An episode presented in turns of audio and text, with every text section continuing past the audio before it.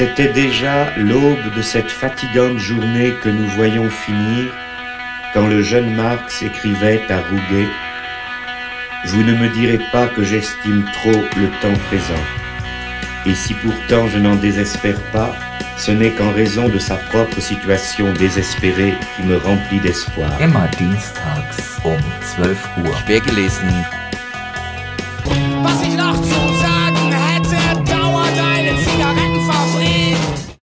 Verehrte Hörerinnen und Hörer, willkommen zu einer neuen Ausgabe von Quergelesen, der ersten im neuen Jahr 2024. Schön, dass ihr wieder Zeit und Lust gefunden habt, diese kleine Vorlese- oder Vortragssendung zu hören, wie man in diesem Fall genauer sagen sollte. Denn heute wollen wir uns einen Vortrag anhören, den im Rahmen einer Online-Gesprächs- und Fragerunde organisiert von der Initiative Emanzipation und Frieden aus Stuttgart, ein Vortrag, den Oliver Frankovic live aus Israel am 21. Dezember gehalten hat. Israel nach dem 7. Oktober 2023 eine Innenansicht. Wir bringen euch den Vortrag heute in gekürzter Version zu Gehör.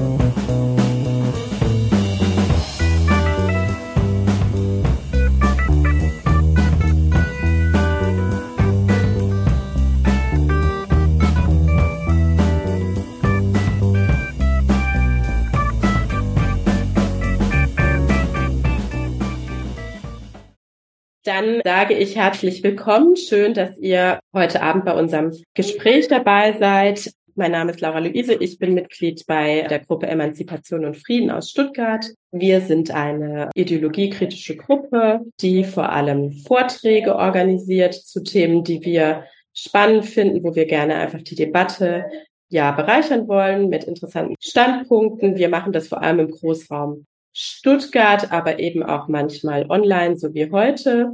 Ihr könnt uns bei Instagram oder Facebook folgen, wenn ihr wissen wollt, was ihr macht. Wir haben auch eine tolle Homepage. Und ganz wichtig, im Nachhinein sind unsere Veranstaltungen als Mitschnitte abrufbar bei YouTube und auch bei Spotify, wenn ihr das Ganze nachhören wollt.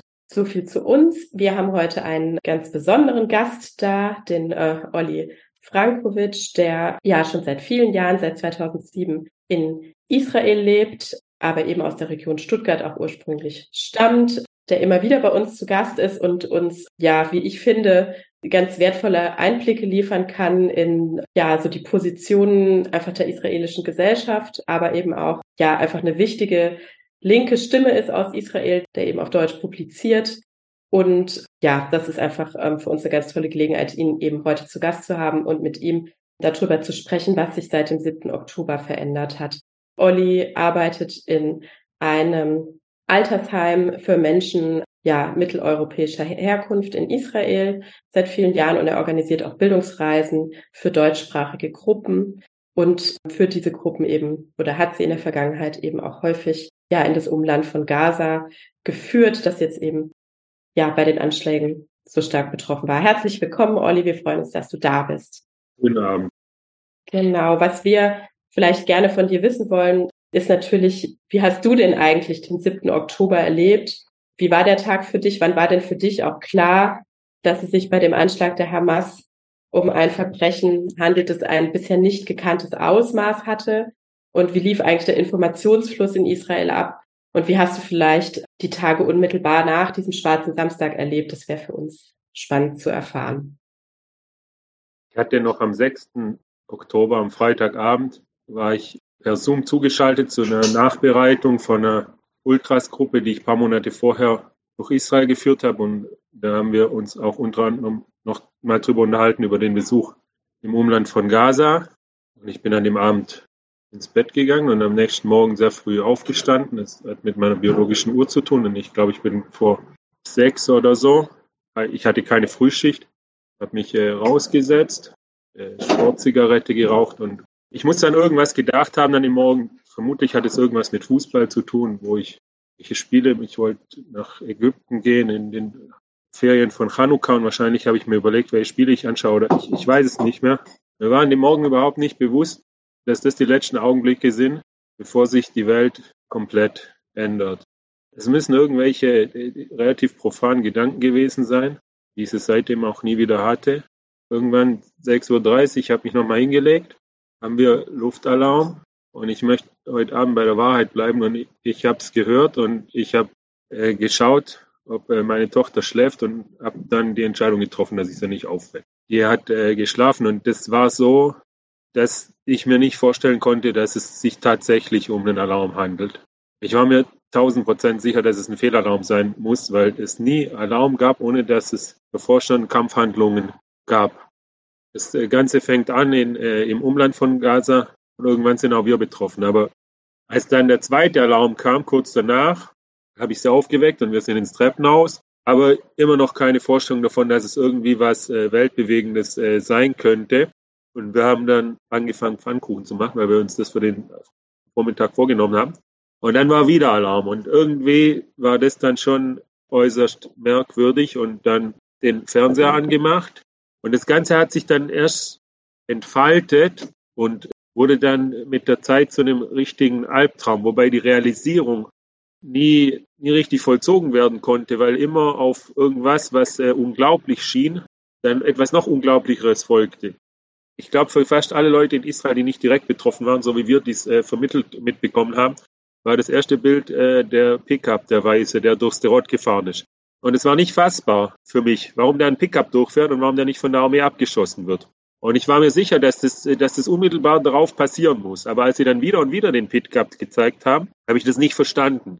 Und dann hat es angefangen, dass man in den äh, Facebook-Gruppen, in denen man ist, plötzlich äh, Nachrichten äh, bekommt, dass äh, Terroristen in den Ortschaften sind. Aber das war für mich noch viel weniger vorstellbar, weil ich kenne diese Gegend sehr, sehr gut. Ich habe da viele äh, Bekannte und ich war da sehr oft. Das sind äh, Armeebasen und es war für mich äh, nicht vorstellbar. Also der, man sieht was und bekommt es mit und, und ich hatte die ganze Zeit nur im Kopf, als welche Art von Fake News das sich letztlich rausstellen wird. Und dann diese Bilder von den äh, Paraglidern und dann irgendwann, wo sie den Bagger zeigen, wie er den, den, die Grenze einreißt. Also dann war schon klar, dass es sich um einen Überfall gehandelt hat. Aber wie gesagt, man lebt hier oder hat hier bis zum 7. Oktober in der festen Annahme gelebt, dass die Armee sofort darauf reagiert und dass es nicht mehr sein kann als eine Momentaufnahme. Und das erste Mal, wo, wo ich realisiert habe, oder mit mir wahrscheinlich äh, fast alle Israelis, dass irgendwas in ganz großem äh, Maßstab irgendwie sich zu einer Katastrophe zusammenbraut war, als im äh, Fernsehen der Reporter Nachrichten bekommt von Leuten, die ihm schreiben, sie sind in dem und dem Kibbutz im Bunker und es ist keine Armee da und er dann über den Fernseher irgendwie dann sagt, oder über den Fernseher quasi dann die Armee zur Armee sagt, das sind Leute, die und warum ist da keine Armee? Aber das, das Ausmaß war immer noch nicht irgendwie ähm, vorstellbar. Aber wie man versucht hat, überhaupt sich klarzumachen, dass es tatsächlich Terroristen gelungen ist, nach Israel einzudringen, hieß es plötzlich, es gab Tote. Und dann war an einem bestimmten Punkt schon bereits von 40 Toten die Rede. Das war auch etwas, was sich als unglaublich angehört hat. Wie sollen die Terroristen es schaffen, 40 Israelis auf israelischem Staatsgebiet zu töten? Wenn es diese Hightech-Sperranlage gibt, die als undurchdringlich äh, galt. Und dann war plötzlich die Rede von entführt. Dann äh, habe ich äh, Bilder gekriegt auf äh, Messenger, wo Leichen von äh, Soldaten in Armeebasen. Und das hat dann ein Weilchen gebraucht, aber das war dann die Antwort, aber die ich natürlich nicht wahrhaben erstens wollte, aber die ich auch nicht glauben könnte, ob es hätte wirklich sein können, dass Terroristen es geschafft haben, äh, die Armee Basen einzunehmen. Und äh, dann waren die ersten Leute, die in den Gruppen auf äh, Facebook geschrieben haben, man soll sich das Ganze auf Al Jazeera anschauen, da würden sie die Wahrheit sagen. Und parallel dazu musste ich mir natürlich, äh, hatten wir elfmal an dem Morgen Alarm und ich wurde angerufen vom Heim, ob ich bleiben kann. Und dem habe ich dann zugesagt. Für mich kam dann noch, noch ein Gedanke dazu, weil ich in einer gemischten Stadt wohne die Angst, dass hier sofort auch eine äh, weitere Front aufgemacht wird und wir vor der Haustür dann irgendwie gleich auch äh, Ausschreitungen haben. Und das war alles so ein äh, Gemenge und dann waren es irgendwann 100 Tote und irgendwann waren es 250 Tote.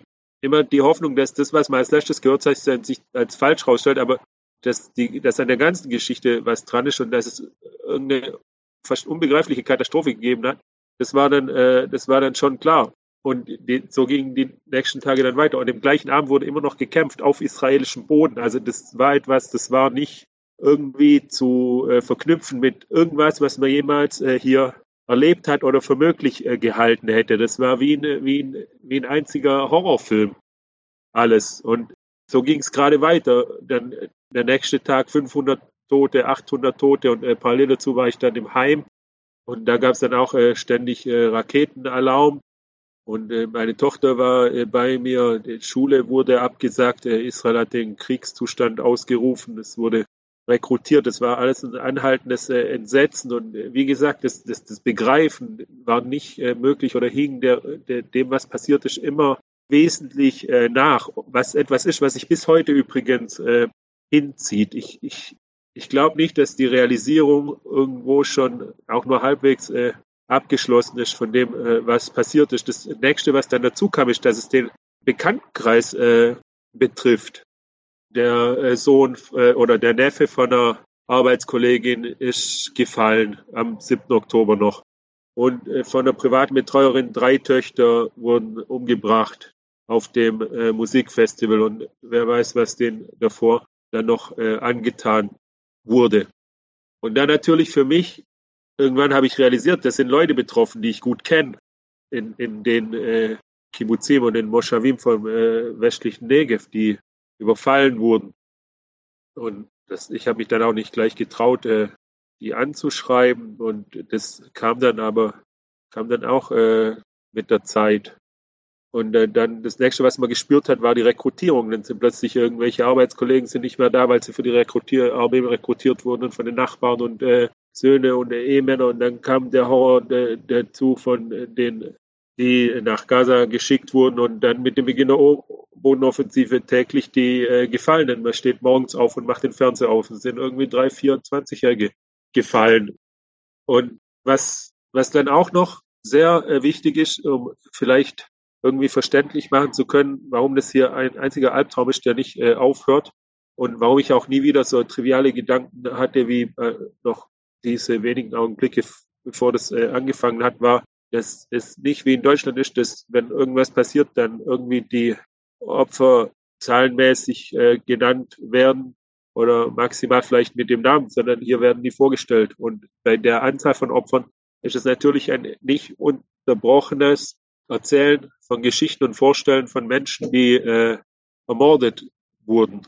Und es hat in den ersten Wochen wirklich dazu geführt, dass man, je nachdem, welches Nervenkostüm man hatte, und ich habe eigentlich so ein mittelprächtiges, sage ich mal, aber dann kann man sich vielleicht so eine Geschichte anhören oder eineinhalb oder so, und dann muss man den Fernseher wieder ausschalten und irgendwann schaltet man wieder ein und dann geht's aber äh, gerade gerade weiter natürlich, weil das immer weitergeht und immer weitergeht mit den Geschichten bei der großen Anzahl von den äh, Toten. Und dann kommen ja jeden Tag Tote noch äh, dazu, die, die Gefallenen. Und dann noch schlimmer, also im Sinne von noch äh, tiefer gehender und einstürender, sind die Geschichten von den Entführten. Das ist, das ist das Allerfurchtbarste. Also, weil die, die sind ja noch am Leben. Und ich glaube, jeder, der pickt sich irgendwie welche davon aus und beschäftigt sich näher mit denen.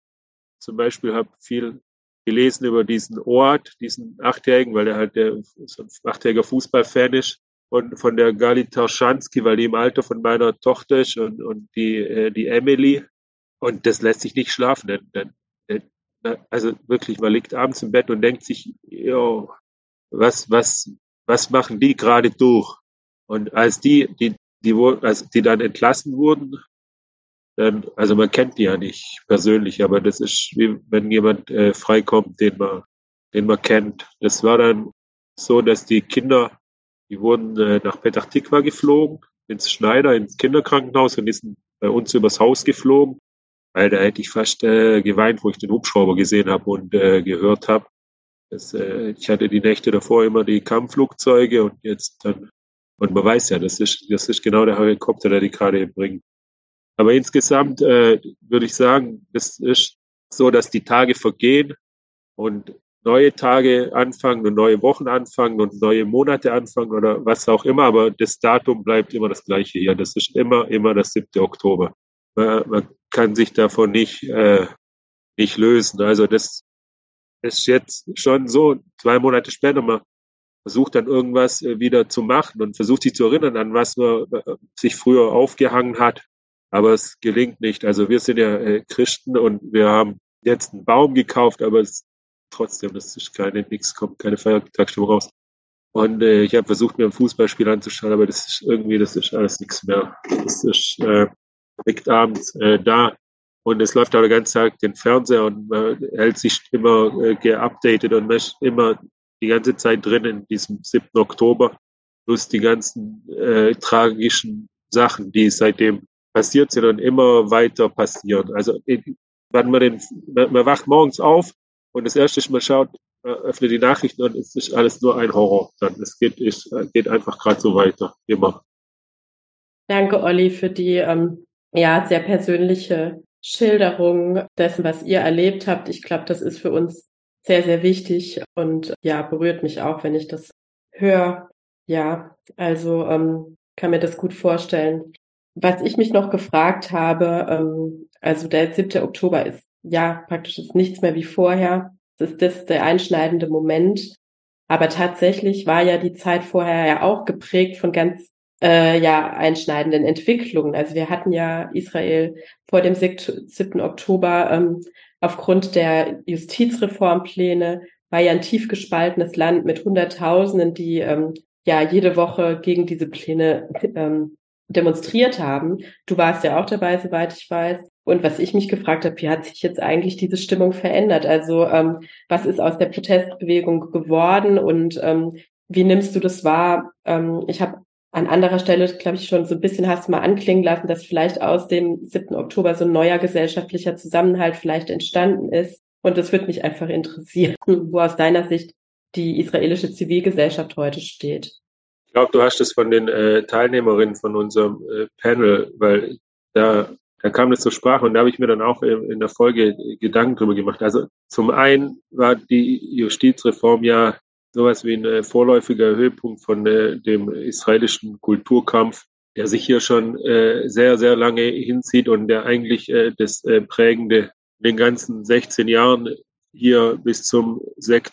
6. Oktober war, diese Auseinandersetzung zwischen dem sogenannten ersten und zweiten Israel, zwischen dem liberalen Zentrum und dem wertkonservativen Peripherie zwischen den äh, Einwanderern aus äh, europäischen und denen aus äh, orientalischen Ländern, zwischen Menschen, die den säkularen demokratischen Staat sich wünschen und anderen, denen es wichtig ist, dass der Staat eine starke jüdische Identität hat. Die Auseinandersetzung um die Justizreform war nichts anderes als diese Kulturkampf aufgehängt eben an diese Justizreform aber das äh, war auch dabei, sich nochmal krass zu verschärfen an, an, äh, in den, an den hohen Feiertagen, die ja in Simchat Torah dann ihren Abschluss gefunden hätte, ist auch die der, äh, Auseinandersetzung nochmal über die Religion im Staat eskaliert, die ohnehin die Auseinandersetzung um die Justizreform noch äh, bei weitem übertroffen hätte an, an Schärfe. Und äh, tatsächlich war oder sah das so aus, als ob es hier unüberbrückbare Gegensätze gäbe und es äh, nicht mehr zu zusammenzubringen wäre. Das äh, hatte beide Seiten hatten ihre eigenen Medien, die sie ausschließlich äh, konsumiert hatten. Und es war überhaupt keine Verständigung mehr da. Es war ein einziger tiefer Graben, ein einziges tief gespaltenes äh, Land. Und es gab äh, Leute, die haben den Vergleich gezogen zu dem Bruderkrieg während dem Aufstand gegen die Römer, der ja in der jüdischen Geschichte äh, dann dazu geführt hat, dass die äh, Juden vertrieben äh, wurden von hier. Und es gab Leute, die haben gesagt, jetzt, wir sind jetzt 2000 Jahre später, aber wir machen genau den gleichen Fehler wieder. Wir streiten uns und am Ende werden unsere Feinde davon profitieren. Und das ist natürlich, eine, wenn man sich das überlegt, dass es tatsächlich dann so dann äh, eingetroffen ist, dass inmitten von diesem Streit dann dieses, äh, dieser Überfall und diese Massaker äh, passiert sind. Aber der Streit selber war dann mit einem Schlag äh, ausgesetzt. Also das, das, das Allerprägendste in den 16 Jahren, äh, dass ich hier war, war mit einem Schlag nicht mehr da. Es gab auf einen Schlag keinen Kulturkampf mehr. Es gab kein erstes und zweites Israel mehr. Die Terroristen haben äh, Beri angegriffen und die Terroristen haben Sterot angegriffen. Die Terroristen haben Quasa angegriffen und sie haben nur Fakim angegriffen. Den Terroristen war es äh, völlig egal. Die haben überhaupt keinen Unterschied gemacht zwischen ersten und zweiten Israel. Die haben alle, die in den Weg gekommen sind, äh, gefoltert, äh, umgebracht und auch äh, in der Reaktion darauf, in der unmittelbaren Reaktion darauf, war auch nicht äh, zu unterscheiden. Also das war wirklich mit einem äh, Schlag weg. Das gab, äh, also das sind ja 1200 äh, Leute, Menschen umgebracht worden an dem 7. Oktober. Und es wären ja noch viel, viel mehr gewesen. Auf Hakim ist eine Stunde weg von hier, vielleicht wären die sogar hierher gekommen, wenn ich, wenn ich äh, unglaublich viele Israelis sich äh, ihnen gestellt hätten und viele, viele, viele davon auch ihr Leben deswegen gelassen haben. Und es waren zum Beispiel Noam Tibon und Yair Golan und äh, wie heißt der dritte, Israel Sif. Das sind drei Leute, die bei den Protestbewegungen führende Köpfe waren. Die haben sich, äh, die haben sich ins Auto gesetzt und sind in den Süden gefahren, haben Terroristen umgebracht und Leute gerettet. Ultralinke, aber Rachel aus äh, Ofakim, klassisch zweites Israel, hat äh, die Terroristen so lange mit marokkanischen Plätzchen gefüttert, stundenlang, bis äh, die Polizei gekommen ist. Und Beduinen aus äh, Rad sind auf Schleichfäden aufs Festivalgelände gefahren und haben Leute gerettet. Und der äh, Minister Cohen, also ganz, ganz rechter Rand von der rechten israelischen Regierung, der hat sich in Ofakim der Polizei angeschlossen und äh, sich in den äh, Kampf äh, gegen die Terroristen gestürzt, äh, was auch, das muss man zugestehen, auch man auf der anderen Seite von der politischen äh, Karte sich verortet, äh, natürlich was war, wo er auch nicht sicher sein konnte, dass er da lebend rauskommt. Also plötzlich war das nicht mehr wichtig. Plötzlich war nur noch die Staatsressort wichtig. Äh, es ist ein materieller Verteidigungsort und also nicht nur die Heldengeschichten, die zeugen äh, da davon, sondern es gab auch, dann wurde rekrutiert und äh, äh gemessen an der Anzahl der Einberufungen haben sich 130 Prozent rekrutiert. Und also das war so, dass Israel dann in, die, in diesen Krieg reingehen und sie geht halt rein mit einer Regierung, die nicht dafür gemacht wurde, den äußeren Feind abzuwehren. Die wurde dafür zusammengestellt, die Hälfte der israelischen Bevölkerung zu bekämpfen, nicht den Feind von außen. Und die hat äh, entsprechend dann auch, erstmal war die in Schockstarre und man kann äh, sagen, dass sie versagt hat in den ersten Tagen. Manche Ministerien übrigens bis heute. Aber wer dann sofort eingesprungen ist, sind die Protestbewegungen gewesen. Die gleichen Leute, die eigentlich am Abend auf der Kaplan sein wollten und gegen die Regierung demonstrieren, haben innerhalb von wenigen Stunden, innerhalb von einem Tag eine Infrastruktur aufgebaut. Die haben geholfen, äh, Menschen aus der Kampfzone zu e-, evakuieren. Wir haben bei der Identifizierung der äh, Entführten geholfen. Da sind ganz sehr viele Hightech-Leute drin, ihr ganzes Wissen irgendwie zusammengeworfen haben. Die haben leider Expo-Center, also beim, auf Messegelände in Tel so ein Riesenhauptquartier eingerichtet, haben da äh, gesammelt, haben sich um die Evakuierung gekümmert, wie gesagt, und um die Versorgung der Binnenflüchtlinge, die ja nichts hatten. Das sind Leute, die mussten irgendwie mit dem, was sie hatten, dann gehen und dann wurden ihre Häuser abgebrannt, wenn sie selber überlebt hatten. Dann hatten sie aber auch nichts mehr und äh, dann später Erntehelfer rekrutiert und vieles mehr sich um äh, dann auch die Hunde gekümmert, die dazu also wirklich in jeden Aspekt dann eingegriffen haben. Und diesen Leuten haben sich dann auch äh, also Leute angeschlossen, ja. Und da war es dann auch nicht mehr wichtig. Das waren dann nicht mehr, also die Leute von der Kaplan, aber das waren nicht mehr Leute von der Kaplan, die sich denen dann eingeschlossen haben, um denen zu helfen. Das waren auch äh, dann ultraorthodoxe und das waren Rechte. Und jeder hat halt das Gefühl gehabt, der will äh, was machen. Also tatsächlich war es so, und das muss ich auch ehrlich sagen, hat natürlich jeder dann sich gewünscht, er könnte kämpfen, ja. Jeder hätte sich gern Gewehr genommen und wäre da hingegangen und hätte gekämpft. Aber das kann ja nicht jeder kann kämpfen. Und wer halt nicht kämpfen kann, so wie ich, der muss sich halt irgendwas anderes suchen. Und tatsächlich hat jeder irgendwo geschaut, was er selber machen kann. Und das hat, das hat äh, dieses Entsetzen, dieses Gefühlschaos, was ich vorher äh, beschrieben habe, das, das hatte eine unglaublich verbindendes, etwas unglaublich äh, verbi verbindendes, die, diese Sorge und die Angst um die Entführten, die Sorge um die Truppen, dieses Gefühl auch äh, verlassen zu sein, Das war so eine Schicksalsgemeinschaft, aber es war auch eine schmerzvermittelte Verbindung. Und ich muss ehrlich sagen, es war auch eine durch Hass äh, geschaffene Verbindung. Es war äh, den Leuten äh, klar, dass sie, was sie leisten können, ist zusammenzuhalten, um äh, dann die äh, Terroristen, dass das das ist, was man braucht, um die Terroristen äh, zu besiegen. Und da hat, glaube niemand erstmal an sich gedacht, sondern nur daran, was er eben machen kann, um, um da was äh, beizutragen. Und dieses Ganze, dieses Ganze zieht sich dann auch noch weiter. Auch bis heute. Ich war vor ein paar Tagen, war ich pflücken im Umland von Gaza und da, da waren, da waren Studenten, da waren äh, Siedler, religiöse und da waren irgendwelche Linken und irgendwelche Hippies und so weiter und so weiter. Das hätte vor dem 7. Oktober niemals funktioniert, dass Leute mit dem Waffenbrüder-Shirt mit irgendwelchen äh, Siedlern zusammen Erdbeeren pflücken. Ja, die wären sich an die Gurgel gegangen da. Aber das war, das gibt's nicht mehr.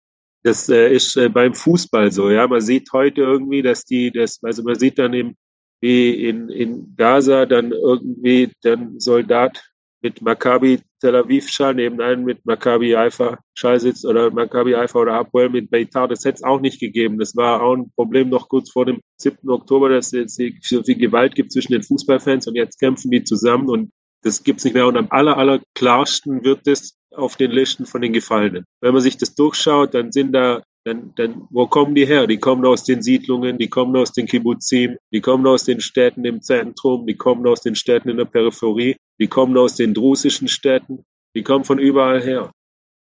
Das ist weg, das ist weg, dass, dass das hier dieses und jenes äh, Israel gibt. Oder es war auf jeden Fall für eine lange Zeit äh, völlig weg und, und das Verbinden ist auf jeden Fall immer noch da. Das sagen die Leute hier, dass sie zwei Sachen gelernt haben. Das erste ist, dass sie weniger, dass sie sich weniger auf die Welt verlassen können, als sie dachten, also gar nicht. Ja, das war auch nicht, das war auch, auch jede Vorstellung eigentlich gesprengt, was da passiert ist, wie sich die Welt irgendwie dann äh, gegen Israel wendet. Das hat man sich hier auch nicht so vorstellen können. Das war natürlich kein Geheimnis, dass Israel nicht besonders populär ist in der Welt, aber dass selbst nach so einem Massaker irgendwie man noch irgendwie keine eindeutige Solidarität äh, erfährt von der Welt. Aber das Zweite und noch Wichtigere war eben, dass die Leute erfahren haben, dass sie zusammengehören. Und also man, man hat fast bis zum Kitsch überall dieses Yachat Nenazach. Jede Firma, auf jedem Produkt klebt drauf, überall. Im, im Fernsehen wird es eingeblendet und überall gemeinsam gewinnen wir. Das sind überall sind Plakate und selber gemalte und von Firmen und von und im Supermarkt und überall. Man kommt ja nicht äh, drum rum. Ja, das ist ähm, ja sehr interessant, wie du das schilderst, wie die, was das für eine Umgangsstrategie ist, die die Menschen da finden und ähm, ich würde gerne an einem Punkt anknüpfen, den du eben angesprochen hast, nämlich ja die Regierung oder eben jetzt auch das Kriegskabinett. Mich würde interessieren, das ist was, finde ich, was im deutschen äh, Mediendiskurs nicht wirklich abgedeckt ist. Also es ist vor allem eine Interessensfrage. Wie, ähm, wie wird das diskutiert? Also ähm, gibt es aktuell schon eine Aufarbeitung von dem, was am 7. Oktober passiert ist? Also wie konnte das, wie konnte das sein, dass diese Bedrohung und auch die Warnungen, die es gab, ähm, ja, dass das praktisch so massiv unterschätzt wurde ähm, und wie vor allem reagiert die Gesellschaft darauf? Also ähm, wie läuft einerseits dieses, diese Aufarbeitung statt und wie steht es um den Rückhalt des Kriegskabinetts in der Bevölkerung? Also ich habe die Videos gesehen von einer äh, Ministerin, die aus dem Krankenhaus rausgejagt wird, wo sie äh, Verletzte besuchen will. Ich glaube, das ging so ein bisschen viral. Das war ja auch noch ganz am Anfang. Also das würde mich einfach interessieren, wie da die Debatte ähm, aktuell stattfindet. Das ist ein bisschen ein, ein komplexes, weil Dilemma behaftetes äh, Thema. Also es muss natürlich eine Aufklärung stattfinden und diese wird sehr, sehr schmerzhaft sein und die muss kommen und die wird auch kommen. Wird auf jeden Fall kommen. Es gibt kein vorstellbares Szenario, wo es keine tiefgehende Aufklärung geben wird. Und es ist so, dass eigentlich fast alle Funktionsträger in der Armee, in den Sicherheitsdiensten, in der Politik auch gesagt haben, sie sind natürlich Nein, schon deswegen, weil sie eine Funktion hatten, äh, mit verantwortlich dafür. Der Einzige, der das nicht gemacht hat äh, und bis heute nicht macht und sich weigert zu machen, ist äh, Netanyahu selber.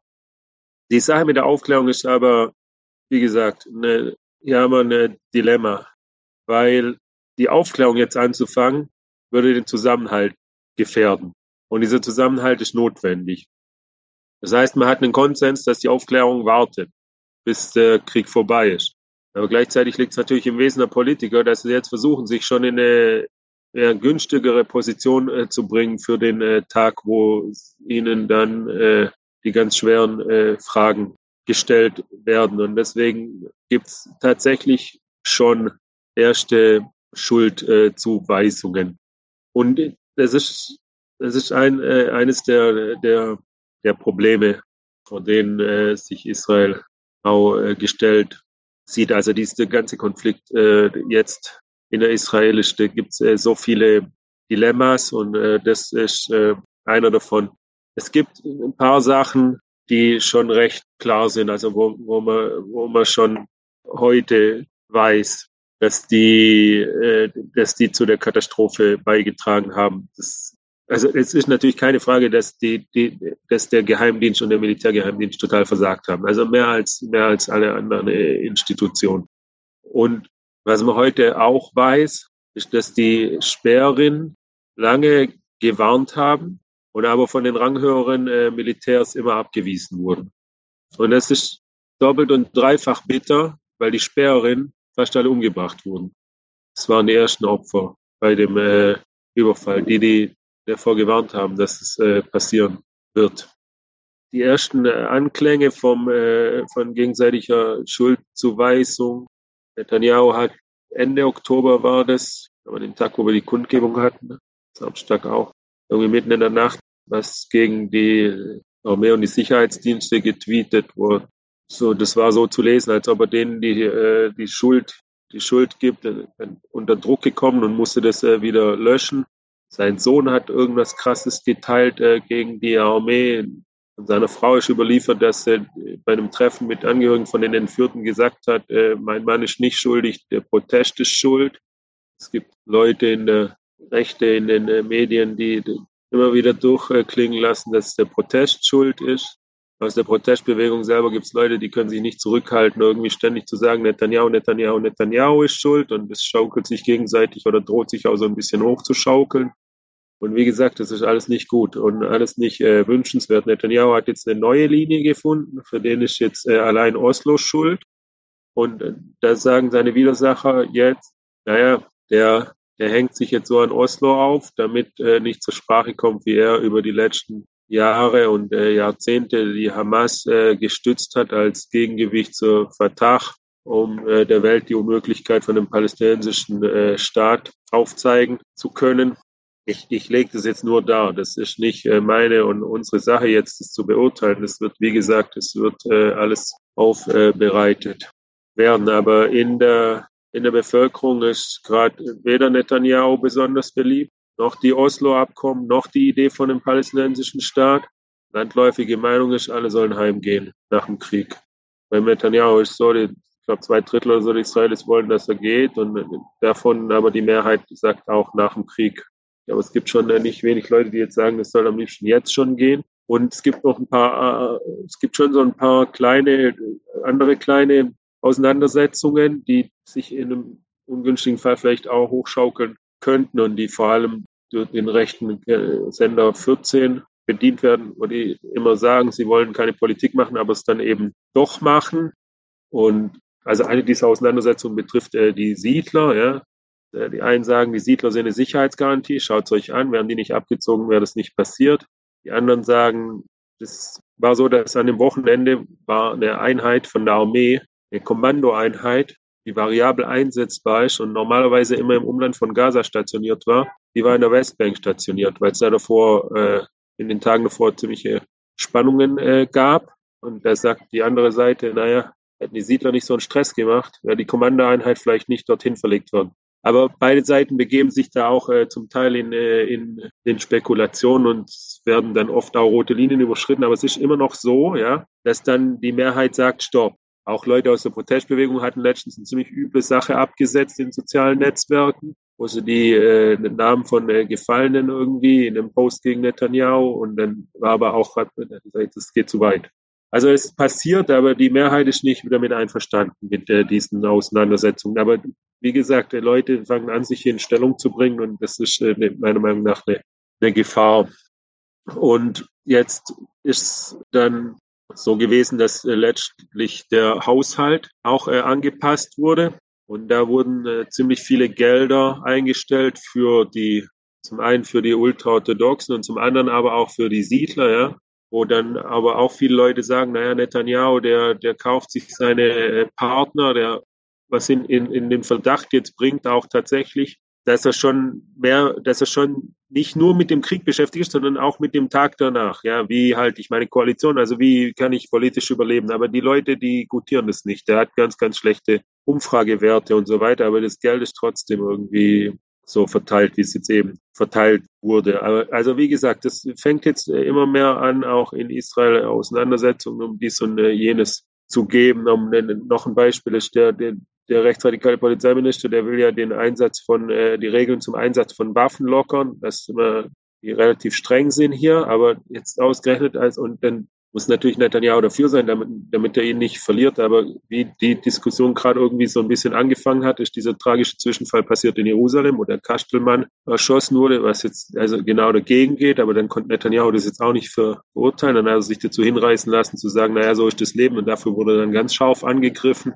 Aber es ist davon auszugehen, dass er, dass er das gesagt hat, äh, weil er eben sonst seinem Polizeiminister in den Rücken fallen wäre, der eben das äh, möchte, dass schneller, dass schneller geschossen wurde. Also das, also so ganz ist das Ideologische halt äh, nicht äh, weg bei den, bei den äh, Ideologen. Und es ist nicht so, dass es aber an, an, an Dilemmas auch sonst, äh, auch sonst fehlen würde. Also ist damals, als es äh, die Option gab auf eine, auf, auf eine Geiselbefreiung als für für Waffenruhe. Da gab es auch Stimmen, die gesagt haben, das ist äh, nicht gut, das soll man nicht machen. Aber naja, das gibt heute auch keiner mehr zu, dass er damals dagegen war. Aber da waren auch, äh, da waren auch Leute dagegen. Aber wie gesagt, es gibt ganz viele so Dilemmas, die man hat. Soll man, also viele Leute hier wollen nicht, dass so viele, die sagen, Hilfsgüter nur gegen Geiseln, aber dann sagen die Amerikaner äh, Hilfe nur gegen Hilfsgüter.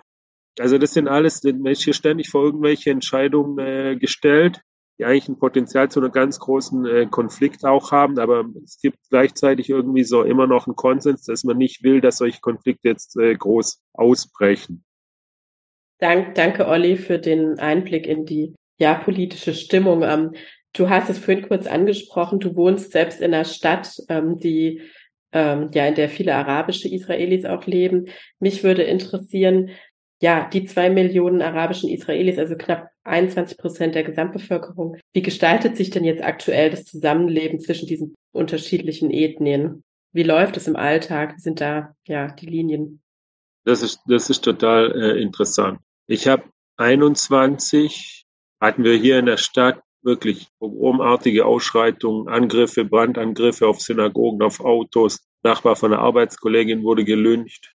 Es war lebensgefährlich, abends in die Stadt zu gehen. Du hattest ständig die Hubschrauber und den äh, Blendgranaten und äh, die Raketen, äh, so Leuchtraketen, die sie auf Häuser geschossen haben. War, also wenn, würden wir nicht so wohnen, dass wir von, äh, von Tel Aviv kommen, dann direkt im, in die Viertel abbiegen können, die jüdischen, wo wir wohnen, wären wir vielleicht auch äh, für die Zeit äh, weggezogen. Ja.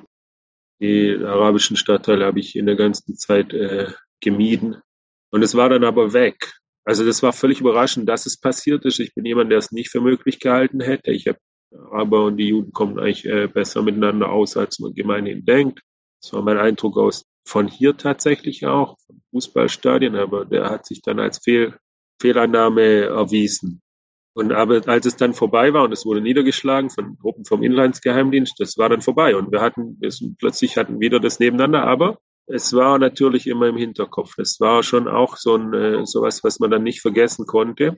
Und ich habe es vorher gesagt, wie das Ganze angefangen hat. Ich weiß noch in der ganzen ganzen tausend Gedanken, die man dann hatte und mit denen man nichts anfangen konnte, war ein ziemlich starker Gedanke am 7. Oktober, dass es bestimmt jetzt wieder losgeht hier. Und wir wurden dann angerufen und ich bin dann mit meiner Tochter in Heim und wir waren dann drei, vier Tage da, weil ich da sein musste, damit man bei Raketenalarm mehr Leute hat, die dann den Leuten helfen können. Es waren ja ganz viele Alarme dann und Raketenangriffe in den ersten Tagen und dann waren wir da und sind dann wieder zurück hergekommen, was dann schon ziemlich spannungsbeladen auch war, aber dann war nichts. Es war nichts und es war nichts und es war nichts. Und es ist tatsächlich so, dass es dieses Mal keine Solidarisierung gibt von den Arabern mit den, äh, mit den Terroristen. Und das ist natürlich total interessant für mich jetzt. Und ich habe mich auch mit Arabern drüber unterhalten. Also ich, äh, ich kenne ich kenne ein paar, also die selber nicht mitgemacht, äh, 21, aber die kennen Leute. Und äh, ich habe die gefragt, warum es keinen Stress gibt hier in Ramle dieses Mal. Und die haben gesagt, die sind angewidert von dem, was da passiert ist. Das gibt keine, uns wird es auch nicht geben, hat er gesagt, es wird keine große Solidarisierung geben. Also noch, das war jetzt noch vor einiger Zeit und das war so gesagt und so ist es auch. Nicht hier und nicht in Lot und das war schon das Epizentrum, ja, wenn sowas ist, dann fängt es schon hier bei uns an, nicht in Haifa, nicht in Akko. Und das ist schon, das finde ich schon interessant, ja, wie die, äh, wie die Araber hier in Israel irgendwie angewidert sind von dem, was die Hamas gemacht hat. Aber die, oder manche, manche Exilpalästinenser in Europa, manche eben nicht. Ja, das ist schon verrückt, wenn man sich das mal, äh, wenn man sich das mal überlegt. Das stimmt, ja, da sprichst du einen ganz wichtigen Punkt an.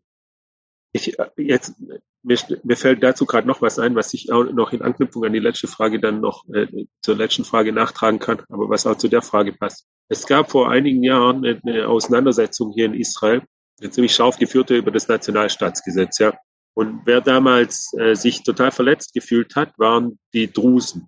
Es gab äh, große Proteste von den äh, Drusen, die sich zurückgesetzt gefühlt haben. Und es gab die israelischen äh, Rechten, die gesagt haben, naja, das ist aber nicht so, wie ihr das versteht. Die haben ihnen so versucht zu erklären, dass sie das Gesetz einfach nicht richtig verstehen. Und jetzt sind bei den Kämpfen so viele Drusen schon gefallen, dass, also das ist ein Konsens hier, ja, auch, das ist, das ist auch was, das wurde so scharf gestritten um dieses Nationalstaatsgesetz und plötzlich gibt es einen Konsens, dass es so nicht richtig war, ja. Man kann das nicht machen. Man muss die Drusen auf eine Stufe stellen mit den äh, Juden hier, weil die sich im gleichen Maße rekrutieren und im gleichen Maße auch äh, fallen in den Kämpfen. Hm, ja, das stimmt.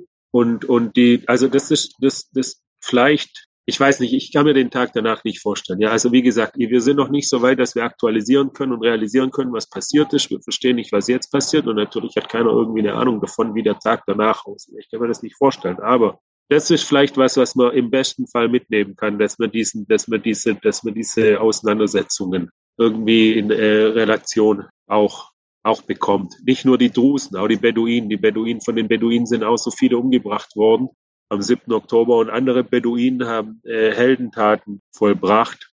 Und die hatten auch ein ganz, ganz schlechtes Image in der israelischen Gesellschaft, die Beduinen aus dem Süden. Aber vielleicht kann man das auch irgendwie jetzt äh, dann, in, wenn es irgendwann äh, vorbei ist, in, nachbetrachtet und dann in Relation setzen und dass es nicht mehr dazu kommt, dass es irgendwie diese scharfen äh, Auseinandersetzungen gibt. Ja, vielleicht. Mein Freund Martin aus, aus dem Kibbutz Magen, direkt aus dem Umland von Gaza, der auch direkt betroffen war an dem Tag. Der, das weiß ich, der ist im Forum der Religionen des Negev und der hat mir erzählt, dass die jetzt im Krieg noch unter Beschuss und alles ihre Aktivitäten wieder aufgenommen haben. Das ist eigentlich was, was, was eines der ganz wenigen äh, Lichtblicke. Auch die treffen sich jetzt wieder, die Scheichs und die Priester und die äh, jüdischen äh, Gelehrten und legen irgendwelche Texte. Also das ist jetzt nichts für mich oder so, aber das, äh, er sagt, es war ihnen allen wichtig, dass sie, dass sie das machen und weitermachen. Ja, ähm, eine Frage aus dem Chat, die sich hier so ein bisschen anschließt, ist, ähm, die Frage, wie steht jetzt eigentlich die Situation in der Westbank gerade? Zeichnet sich das ab, dass das zu einer zweiten Kriegsfront werden könnte? Wie, ja, wie ist es da gerade? Also das israelische Militär geht hart vor gegen die Hamas in der Westbank und es gibt jede Nacht äh, Einsätze gegen deren Hochbogen. Es werden äh, Befehlshaber von der Hamas in, in der Westbank gefangen genommen und äh, und neutralisiert. Also die, die Israelis gehen da sehr gewaltsam vor gegen die Hamas äh, in der Westbank parallel zum äh, Vorgehen gegen die Hamas im Gaza. Also es gab selbst einen Luftschlag in Jenin. Das ist auch was, was ich glaube vor zehn Jahren oder so das letzte Mal passiert ist oder vor 20 Jahren. Und jetzt, also ich habe vorher von Dilemmas geredet, da gibt es jetzt ein ganz großes Dilemma auch. Was sollen die Bewohner von der Westbank wieder eine Erlaubnis bekommen, hier zu arbeiten oder nicht? Das, das, das, hat, das ist auch wieder so, so, eine, so eine Auseinandersetzung, die, das, die auch das Zeug zum ganz, ganz großen Streit hat. Ja. Zum einen sagt äh, Galland und äh, sagen die äh, Top-Militärs, ja, sollen arbeiten, das ist gut, das ist gut für die Sicherheit. Aber viele äh, Politiker sagen auf keinen Fall. Und das äh, wird jetzt auch interessant äh, zu sehen. Also das, das, da, das, da wird gekämpft in der Westbank, aber das ist nicht gelungen bisher der Hamas, die äh, breite Bevölkerung zu mobilisieren.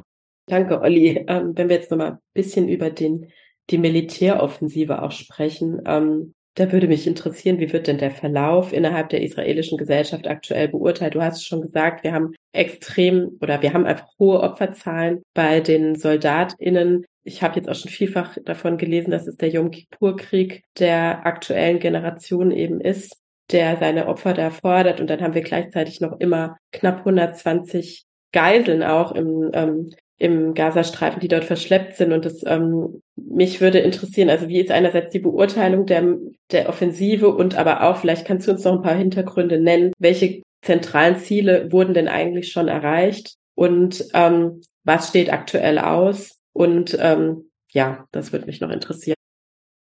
Also, obwohl die Armee natürlich äh, eine der Institutionen ist, die versagt hat am 7. Oktober, ja, hat die Armee den vollen vollen Rückhalt der Gesellschaft. Das war immer schon so und das konnte jetzt das Versagen am 7. Oktober auch nicht brechen, auch weil man weiß, dass die Armee das auch aufbereiten wird. Und natürlich, und das darf man nie vergessen, es ist die Armee des, äh, des Volks. Ja? Das ist der Bruder, der Vater, der Mathelehrer. Das, ist, äh, das sind äh, aber vor allem die 19, 20, 21-Jährigen, die dort sind. Und da gibt es natürlich keinen Haushalt in Israel, der nicht jemanden aus dem äh, Familienumfeld, aus dem Freundeskreis hat.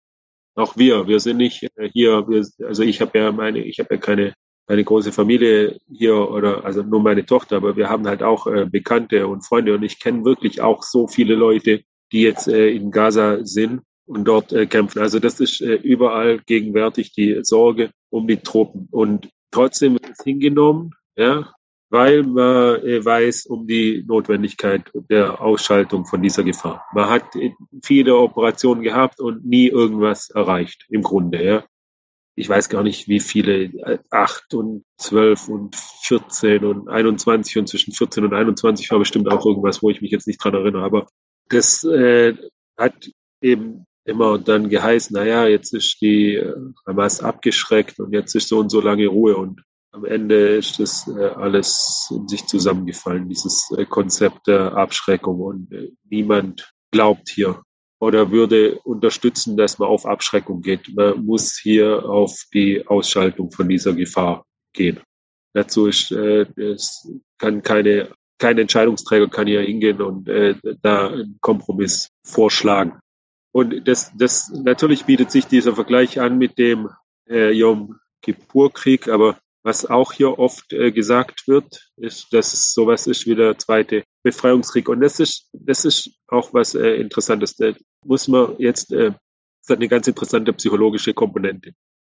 In äh, der Befreiungskrieg und der Sechstagekrieg, das waren äh, die, das ist das moderne, das sind die modernen Makkabäer, das sind die großen äh, zionistischen Helden, das sind die äh, die, die israelischen Pioniere, die sich gegen die arabische Übernacht behauptet haben. Und in, in, im Schatten von, von diesen Militärerfolgen konnte sich die Generation danach nie äh, heraustreten. Ja. Und jetzt ist dieser Krieg und jetzt lastet alles auf, auf, auf dieser Generation. Alles andere ist jetzt Geschichte. Ja. Alles andere ist und war und was auch immer. Und jetzt haben wir hier, und das ist nicht irgendwas Kleines, ja, sondern das hält halt mit mit den ganz großen Kriegen. Nicht nur, nicht nur hier. Also 2016 im Oktober, und es müsste ungefähr zur gleichen Zeit gewesen sein, also sieben Jahre vorher, hat, äh, haben die, hat man, hat die Befreiung von Mosul angefangen und die hat, glaub, wenn ich richtig mich erinnere, bis Juni oder Juli gedauert. Das hat ewig gedauert, diese Stadt äh, zu erobern. Und Mosul hatte keine unterirdische Stadt. Die hatten nicht diese erste und zweite und dritte Ebene von Tunnels und, und nicht jedes Haus war vermint und mit Sprengfallen besetzt und so weiter. Das ist eine der größten militärischen Herausforderungen überhaupt, der sich diese Generation jetzt stellen muss. Und die ist jetzt total rausgetreten aus dem, aus diesem, aus diesem äh, Schatten von der, von den Generationen äh, davor. Und äh, alle Berichte, die hier kommen, also natürlich gibt's ja auch Militärzensur und so weiter, aber es ist ja nicht so, dass man den Leuten nicht begegnet, ja. Die haben dann irgendwann haben, die kommen die raus für ein oder zwei Tage und ich sehe die auch dann im Heim. Dann besuchen die den Opa und den Onkel und so weiter. Und dann kommen die quasi mehr oder weniger kommen vom Schlachtfeld zu uns ins äh, Heim. Das ist auch, aber auch jedes Mal sehr emotional. Da gibt es dann auch äh, Leute, die dann, also wenn die die nur sehen, äh, dann äh, weinen und so. Aber hier ist wirklich, hier ist das Schicksal von dem Land lastet gerade auf den Schultern von, von 20, 21-Jährigen, die in, äh, die in Gaza, die in Gaza kämpfen. Und das, äh, das dann natürlich ist aber auch das zweite, was, was die ganz, zweite ganz große Gefühlsregung ist natürlich die Sorge um die Geiseln. Es wurde jetzt, äh, das war sehr, sehr emotional, als die, äh, als es, als äh, die Geiseln befreit hat oder befreien konnte, also als die freigelassen wurde. Man interpretiert das hier als äh, Ergebnis von äh, militärischem Druck, dass ohne den militärischen Druck das nicht äh, möglich gewesen wäre. Wenn es so wäre, dass sich das widerspricht, das wäre das allergrößte Dilemma für Israel. Ja. Wenn man sagen würde, die, die Offensive, die äh, gefährdet die Freilassung. Das ist ein, das, das wäre das wäre das wäre ein fürchterliches ähm, Dilemma. Und ich habe gesagt, das, äh, das Fallen der Soldaten, das kommt in allertragischsten äh, auch äh, Zwischenfällen wie die wie das äh, die versöhnliche Tötung von diesen äh, drei äh, Geiseln. Also das ist alles so dieses dieser nicht äh, enden wollende Albtraum und naja, was, also man sucht natürlich dann auch äh, diese, diese Meldungen, diese, die einem äh, dann Hoffnung machen, weil, also dass man die, die Ziele dann tatsächlich äh, auch erreicht. Also das zieht sich ja schon ziemlich lang äh, hin, jetzt schon dieser, dieser Krieg und wird sich noch ziemlich lange äh, hinziehen. Man hat äh, viele Befehlshaber von der Hamas äh, ausschalten können. Ich glaube, äh, Jabalia ist jetzt, hat auch mehr erklärt, ist äh, jetzt restlos äh, besetzt. Eine, also neben äh, Secahia, der, die Hamas-Hochburg in Gaza-Stadt, in Secahia kommen die Truppen äh, auch voran und fangen jetzt äh, an, auch die, die Tunnel zu bekämpfen. Aber das ist alles, das kann nicht aufhören jetzt. Es wäre immer noch kein Sieg. Es gibt, bevor die Hamas nicht äh, völlig zerstört ist und die Geiseln befreit ist, gibt es kein, äh, kann Israel nicht von einem äh, Sieg reden und es wird auch nicht äh, akzeptiert.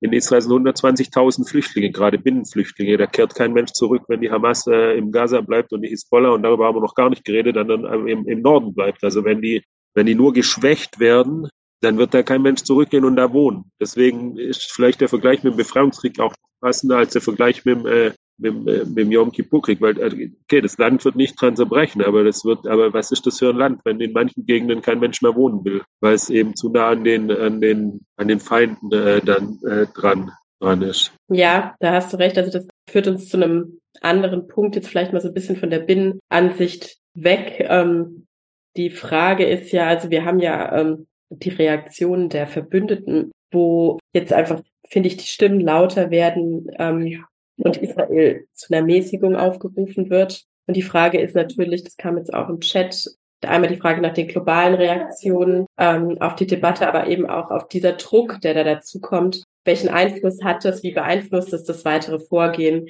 Ja, also ich finde, man hört es aus den USA aktuell recht deutlich und ähm, das würde mich einfach interessieren, was du dazu zu sagen. Also die Debatten, äh, die geführt werden und die Debatten, die hier geführt werden, die unterscheiden sich, weil sie einen anderen äh, Fokus haben. Ich, also ich, mir fällt es auf, wenn ich äh, deutsche Medien äh, oder amerikanische Medien Medien lese, aber das wisst ihr ja, was da geschrieben wird. Aber ich kann sagen, dass, sich, dass, der, dass der Blick hier ein anderer ist. Hier ist die Bevölkerung, ist mit der Bevölkerung kein, kein äh, Palästinenserstaat äh, zu machen. Das ist vom Tisch. Und das versucht auch, also Netanyahu versucht gerade, wie gesagt, der hat jetzt irgendwie dieses große Ding äh, mit äh, Oslo und äh, sagt äh, und äh, betont zu jeder Gelegenheit, dass er ja schon immer gegen den Palästinenserstaat war.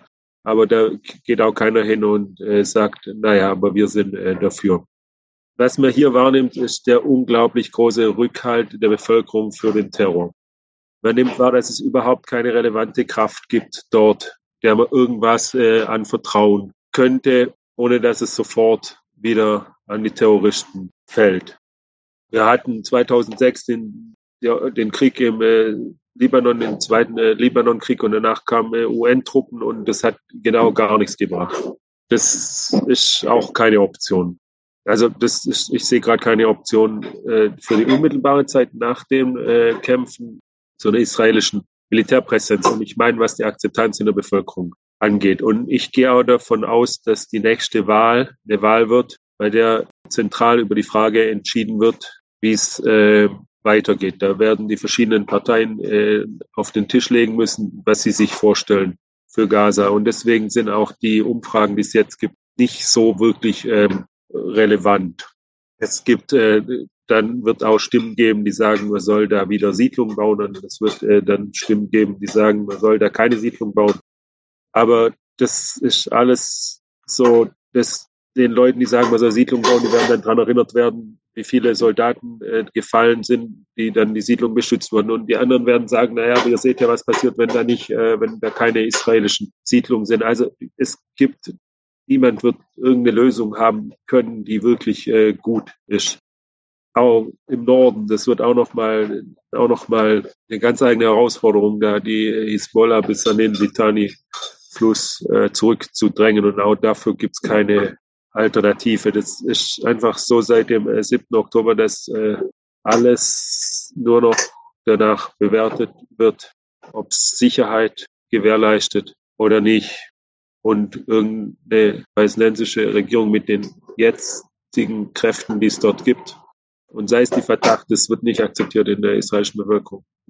Das wird nicht, das wird meisten Leute von Sterot oder Ofakim oder auch von den Kibbuzim, die werden da nicht hingehen und nicht zurückgehen, wenn da die, ähm, wenn es da dann so eine, eine palästinensische äh, Regierung gibt.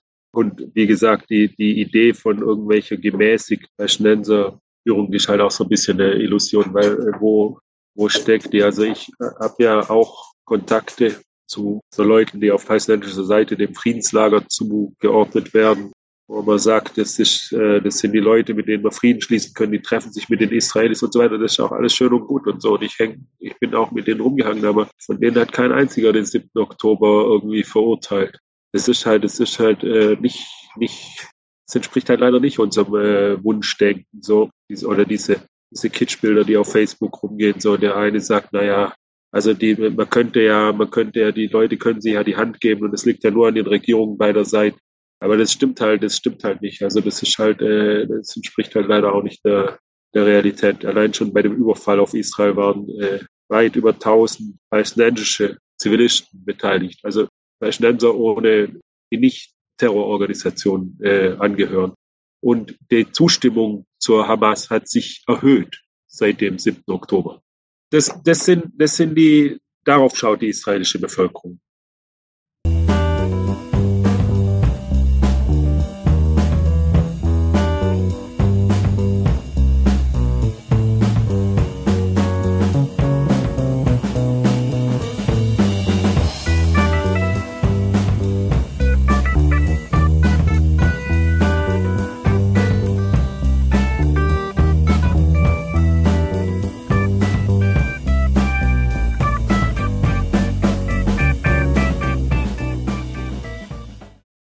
Und das war's auch schon wieder mit Quergelesen für heute.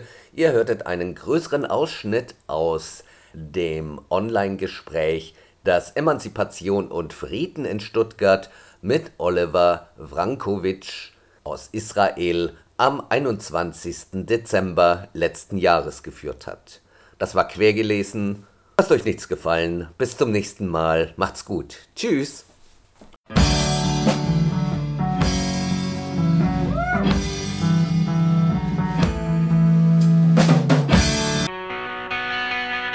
C'était déjà l'aube de cette fatigante journée que nous voyons finir quand le jeune Marx écrivait à Rouget Vous ne me direz pas que j'estime trop le temps présent. Et si pourtant je n'en désespère pas, ce n'est qu'en raison de sa propre situation désespérée qui me remplit d'espoir. Immer dienstags um 12 Uhr. Quergelesen